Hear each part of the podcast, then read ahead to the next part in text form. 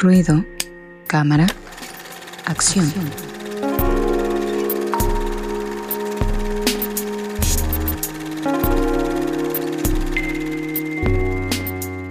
Amigos, ya estamos de vuelta, de, bueno, después de la cortinilla y ahora sí vamos con la sección de cine, así que adelante amigo, ¿qué nos tienes preparado?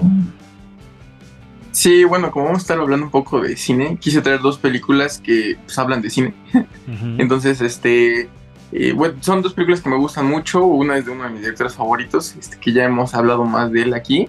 Eh, la primera es precisamente de La mala educación, una película de 2004, si no me equivoco, sí que trata sobre dos amigos, uno que, se, que ya es cineasta, no es un director como reconocido, y que se reencuentra con un amigo suyo de la infancia, quien le propone que haga una película con respecto a unos traumas que tuvieron en la infancia en una escuela católica que pues, abusó de ellos de muchas maneras, ¿no? Entonces, este, es una película muy interesante porque retrata un tema que pues, muchas veces se trata como de dar censura, y pues el director es Pedro Almodóvar, ¿no? Que es un director que pues siempre ha tenido como estos pleitos con la iglesia, ¿no? De por sí. Y que todas sus películas, de hecho hay muchas de, su filmografía que tratan sobre esto de un cineasta que trata de hacer como una película o está en búsqueda de algo, ¿no? Muchas veces porque se refleja él mismo y él mismo ha dicho que esta película tiene partes medio autobiográficas, ¿no? Porque eh, si bien él no sufrió ningún abuso, sabe de amigos suyos que sí sufrieron de abusos en las escuelas en las que él fue. Entonces, este, esta película como que refleja un poco esa parte, ¿no? Y un poco los traumas que vienen después de ello. La película está protagonizada por Gael García, que creo que es la única actuación que ha hecho hasta el momento con Almodóvar, ¿no? Y a pesar de que no es español, creo que le queda bien el papel, ¿no? Sí logra imitar un buen acento. Entonces, la verdad es que creo que es una película muy interesante, tanto por el tema, por la estética que tiene Pedro Almodóvar y pues obviamente por ser parte de la filmografía de Almodóvar, que pues es un director bastante interesante de ver sus películas. Oye amigo, ahorita que señalaste algo que, que me surgió luego, luego la necesidad de preguntarte. Cuando un, un actor eh, tiene que interpretar a una nacionalidad que no es la suya de origen, el hecho de poder imitar bien el acento también se le reconoce o es algo que, digamos, pasa a segundo plano en cuanto a la crítica. O sea, la crítica sí es como, ah, si hablaba como, como español o si hablaba como colombiano o si hablaba como cubano o simplemente se centran en, lo que fue la interpretación de su personaje pasando por alto si le dio el acento o no, amigo. Pues realmente yo creo que sí. Bueno, es que depende, porque creo que pasa que cuando se tratan de actores gringos, no, no se les critica eso, porque muchas veces hacen un acento bastante malo. Por ejemplo, siempre pasa que cuando hacen películas rusas, sus acentos es muy, hasta es como cómico, más que realmente ser como serio y a ellos no se les critica nada, ¿no? Pero cuando es un actor ajá, de otras nacionalidades, sí se les critica mucho, ¿no? Si hizo bien el acento, ¿no? Tan solo Gael García ya también, este, tanto estuvo en España como en Chile, ¿no? Con la película de No, que también tiene que tener un acento un poco ahí diferente, ¿no? Pues es que yo creo que no tendría que tomarse en cuenta, ¿no? O sea, si no está interpretando a un personaje en un sentido biográfico, creo que podríamos pasar por alto si sí habla como de determinada región o no. No sé tú qué opinas, Angie Rocker. Te digo, insisto, ¿no? A lo mejor si en algún momento alguien le tocara actuar como Gabriel García Márquez o no sé, como eh, Pinochet o cosas así. Entonces sí tendrías que, que, fijarte un poco en el acento, ¿no? Pero si no, creo que tendría que pasar por alto. O no sé cómo ves, Angie Rocker. Ah, pues en este caso, como la ubicación geográfica es en España, creo que sí era importante, ¿no? Porque igual y podría quedar como raro, ¿no? Pienso yo. no sé, es, es, una simplemente una duda que me surgió ahorita, ¿no? Y a propósito, pues de que estamos hablando de y aparte todo el tema va a ser de cine, pues no, no me había puesto a pensar eso, ¿no? sé, como de bueno, sí le, le, criticar, a pesar de que haya hecho un programa, una interpretación, perdón, muy buena, le tendríamos que criticar eso, Resendiz, a un actor así como, ah, no habló como español, a pesar de que haya hecho un excelente papel, o tú qué opinas? Sí, yo creo que sí es muy criticable. Si no, no me metería a actuar de precisamente un actor, es lo, lo, que hace, ¿no? Es eh, actuar, interpretar y el que le crea su papel. Por ejemplo, recuerdo, y harta que hablemos de más tendido, largo y tendido, eh, Damián Alcázar hace un papel en una película de, que se llama Satanás. Es genial. O sea, tú lo escuchas y es colombiano. Y, se, le crees. O sea, si, si no pienso yo, ¿no? Tampoco soy nativo de ahí, ¿no? Pero pienso que sí le da al, al, idioma, ¿no? Entonces, a la lengua propia de Colombia. Entonces yo creo que sí, sí hay que exigirle al... No exigirle, pero yo creo que sí es un buen papel que pues intente hablar, ¿no? Como, como la gente del lugar donde está interpretando. Ahí está, esta disertación que acabamos de hacer y ahora ya hemos aprendido algo nuevo. Y para todos los que nos están viendo, ¿qué opinan? ¿Ustedes coinciden con alguno de nosotros o no? Ahora ya tomando en cuenta esta cuestión de que pues sí, sí es su chamba, ¿no? Ser actor e interpretar, pues entonces sí tendría que hacerlo bien, ¿no? Para, para complementar a todo, todo su personaje. Pero bueno, aparte de eso, una temática bastante interesante, ¿no? Y que siempre estos temas son muy complicados porque es una crítica a una institución religiosa que, bueno, es, ya lleva muchos años con ese tipo de problemas, Angie Rocker. Pues por ahí leí en los comentarios de YouTube, no sé, porque la verdad no tengo bien como el dato, pero decían que salió como en esos tiempos cuando salió lo de los legionarios. Entonces, pues fue más escandaloso aún, ¿no? De del padre Marcial Maciel. Entonces, pues sí, son temas que, eh, pues qué bueno que se aborden también, ¿no? Digo, y aparte está este otro, otra cosa polémica, bueno, no sé, que, bueno, sí, sí, sigue siendo polémica. Eh, la cuestión de que Gael García, ¿no? También sale en un papel, no sé si es transexual o transgénero en ese caso.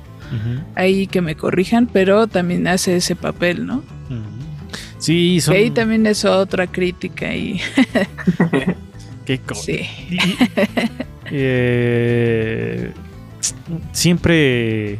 Yo, no sabía, apenas vi este eh, una teoría conspirativa de que, y esto a, raíz de esta cuestión de, estas denuncias que se hacen a través del cine o lo que estamos por ver, creo que no sé si ya está en cartelera la de Sonidos de la Libertad, Sounds of Freedom.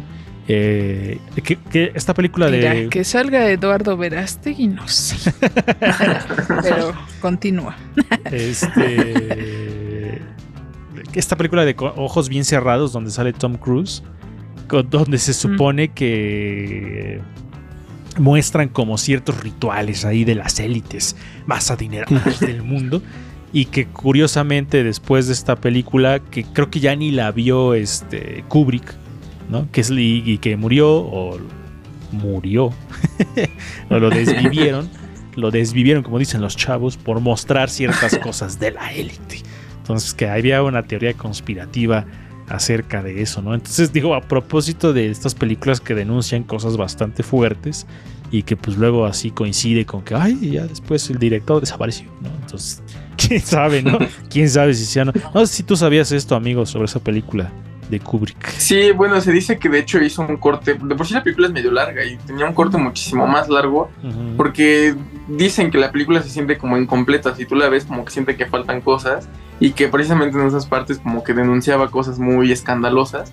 Yo no creo que sea muy cierto, porque bueno, yo siento que ya Kubrick estaba medio loquito en ese momento. Entonces, como que yo siento que ya esa última película la hizo muy el chingadazo, por así decirlo.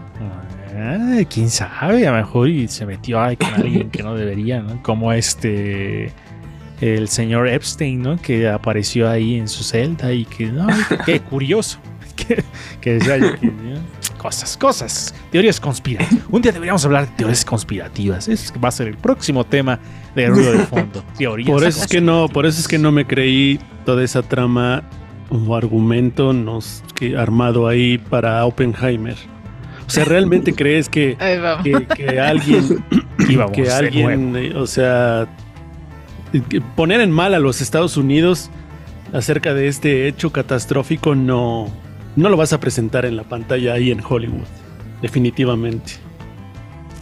No hemos visto toca intereses, toca tocas puntos delicados y pues, no no conviene para lo patriota que son en Estados Unidos.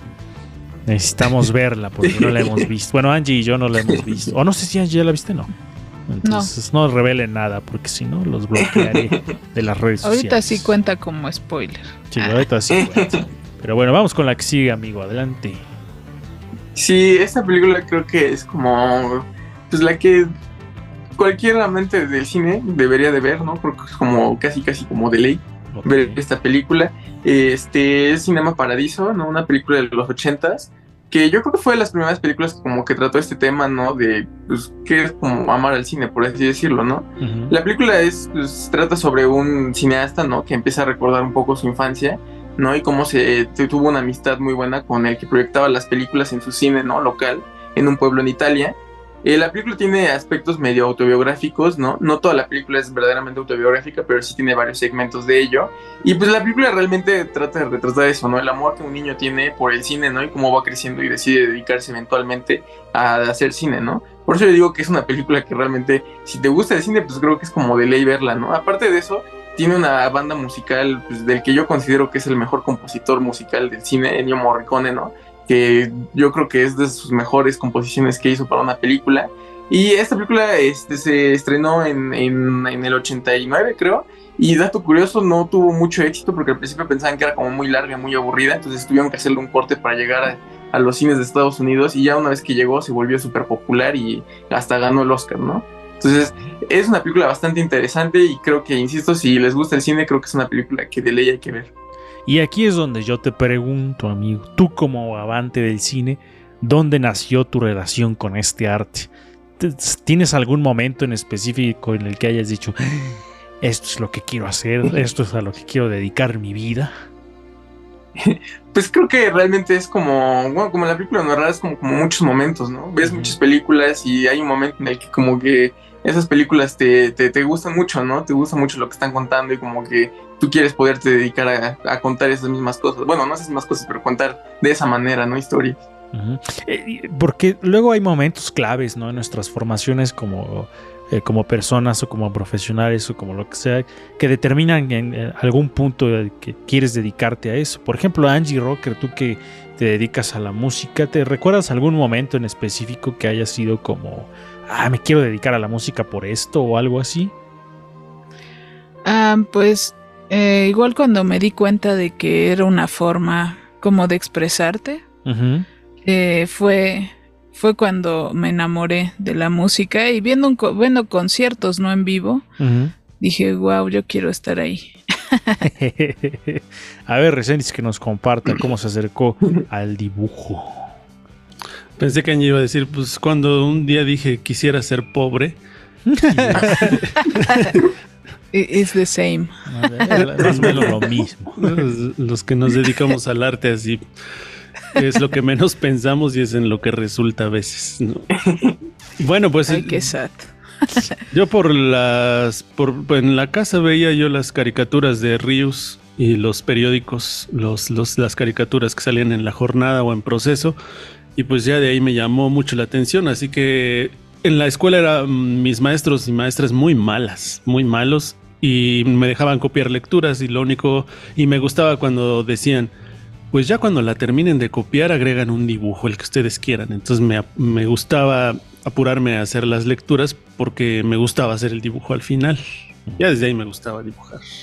Yo me acuerdo que cuando empecé a, a tocar uno de los primeros acercamientos que tuve con una guitarra, y es una cuestión como táctil, porque tenemos una, bueno, tengo una guitarra por ahí que es de mi abuelo, que es una guitarra que ya de tener como 50 años, yo creo, y todavía la tengo. Y me acuerdo que me gustaba mucho cuando era niño agarrar y, y moverle a las clavijas de la guitarra, esto que tienen acá las guitarras, de donde se afina. Entonces, esto me acuerdo que yo de niño estaba la guitarra y le hacía y le hacía y le daba de vueltas y me gustaba sentirlo, cómo se sentía la, la textura de lo que tenía las, las clavijas, porque eran como de una especie como de marfil o algo así. Entonces ese, ese, recuerdo es como muy táctil, ¿no? De estar ahí como niño haciendo de vueltas y observarla. Y el olor que tenía esa guitarra, las, las guitarras tienen un olor muy particular en la parte del centro donde tienen el hueco para que haga la, para que resuene la madera. Entonces el, olor de la madera es muy particular. Entonces fue como un acercamiento muy físico al instrumento, ¿no? De sentir las clavijas, el olor de esa madera. Y entonces ya después empiezas a ver, ah, así suena así, así. Y, empecé a tocar. Entonces fue como un acercamiento muy físico, ¿no? Y aparte, pues, obviamente, tocar un instrumento es, una, es, como una relación física con su instrumento. Entonces, fue como de esos momentos en los que apenas empezaba yo a tener esta relación y es muy chido recordar. Es todo por la película que nos comenta Fabián de, esta, de este amor al cine, ¿no? Entonces, igual ir a un cine es muy chido porque es toda una experiencia, pero ya lo dejaremos para el siguiente bloque. Amigo, ¿dónde las podemos ver? Sí, este, La Mala Educación se encuentra disponible en Netflix. Y si no me parece, antes estaba en HBO, creo que la acaban de quitar. Entonces ahorita nada más está disponible en renta por YouTube y Google Play. Ah, alguien me la prestó, la de Cinema Paradiso, ahí la tengo y no se la devolví. Qué cosas, pero bueno, espero que no se acuerden.